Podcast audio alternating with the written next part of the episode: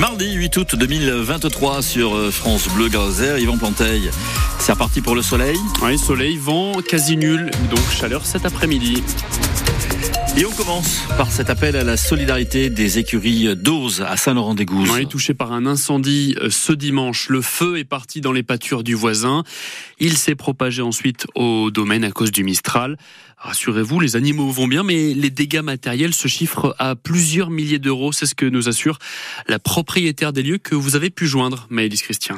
Julia Spiro a eu très peur. Heureusement, les animaux ont tout de suite été mis en sécurité, mais elle mesure à présent l'ampleur des dégâts. Il y a pas mal de choses qui ont brûlé, euh, notamment plusieurs dizaines de mètres de clôture, des arbres, des abris, euh, le parc de mes deux cochons, euh, leur abri également. Il y en a pour plusieurs milliers d'euros de dégâts matériels. Avant un retour à la normale, beaucoup de travaux restent à faire. Il faudra tout déblayer, nettoyer pour pouvoir reconstruire. Euh, refaire des clôtures, refaire des abris et euh, passer à autre chose. Pour l'aider dans cette épreuve, Julia Spiro lance un appel aux dons. Elle a besoin de matériel tel que des piquets, des poteaux, des rouleaux de sagne, des chevrons, de la tôle ou encore des extincteurs.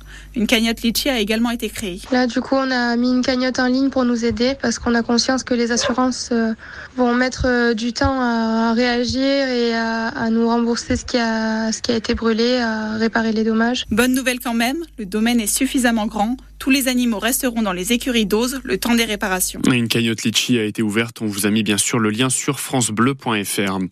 Un incendie hier soir près d'Uzès, 8000 mètres carrés de végétation sont partis en fumée sur la commune d'Argilier. Une maison était menacée, mais elle a été préservée des flammes. Huit camions citernes ont été mobilisés, ainsi qu'un avion de la sécurité civile et un bombardier d'eau pour contenir les flammes. Donc, et puis euh, toute la beauté de la Lozère résumée en ces deux informations. La première, c'est qu'il a à Saint-Alban-sur-Limagnol, notamment, c'est près de, de Saint-Chély-d'Apcher, commune et qui est donc à 930 mètres d'altitude. Il a fait moins cette nuit. Mmh. Et dans le même temps, la Lozère passe en vigilance jaune pour risque feu de forêt, principalement le sud du département donc qui est concerné. Interdiction de fumer, d'allumer un feu à proximité d'un massif forestier ou dans un massif forestier. En Moselle, les enquêteurs ont de plus en plus de doutes. Oui, concernant cette euh, femme découverte à Forbach, elle assure avoir été séquestrée, violée puis torturée par son mari pendant 12 ans. Lui assure qu'il n'a rien fait, qu'elle est gravement malade et qu'elle ne peut plus bouger. Et le procureur dit ce matin, le curseur se déplace vraisemblablement vers des conditions de prise en charge d'une maladie insatisfaisante. L'homme est depuis en garde à vue.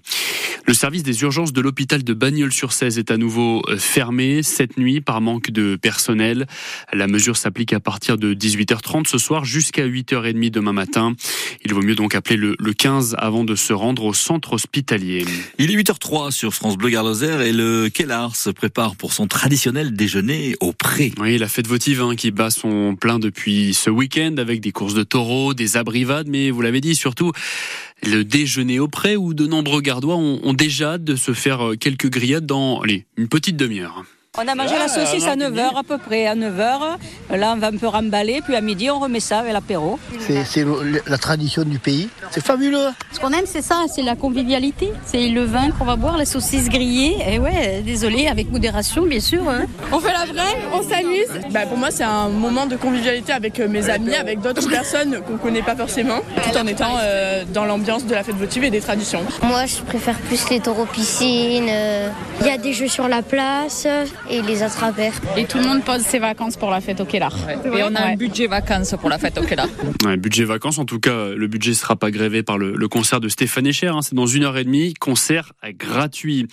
Cette question, à présent, que se passe-t-il dans la Méditerranée? Ah touristes, baigneurs, vacanciers, tous s'étonnent de voir la mer sous les 20 degrés. Elle est à 18 au Gros du Roi cet après-midi. Elle est même descendue à 16 degrés vers Palavas.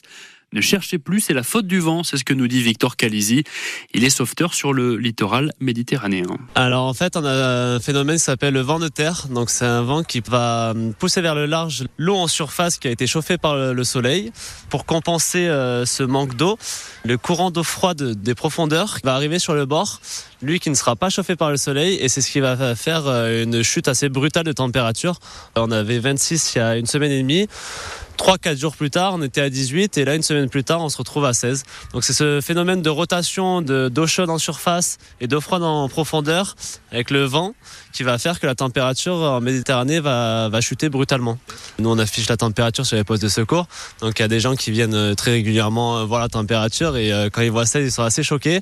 Et on peut le voir sur les plages. Hein, il y a beaucoup moins de monde dans l'eau et surtout, en général, ils restent au, niveau de, des genoux ou de la taille, mais ils vont rarement plus loin parce que ça pique. Bon, ça pique, mais en tout cas, ça devrait remonter. Le vent se calme, hein, Thierry. On fait un point sur les températures dans quelques instants. France-Maroc, c'est l'affiche de ces huitièmes de finale aujourd'hui en Coupe du Monde féminine de football. Match à 13h, heure française, où l'on va suivre de très près la gardoise Sandy Toletti, qui est originaire de Cavillac, près de Bagnols-sur-Cèze. La joueuse du Real Madrid a joué donc les deux, premiers matchs et elle sera soutenue par son frère Joris Toletti, qui est actuellement en Australie où se déroule la compétition et il ne fait pas le déplacement pour rien. Écoutez.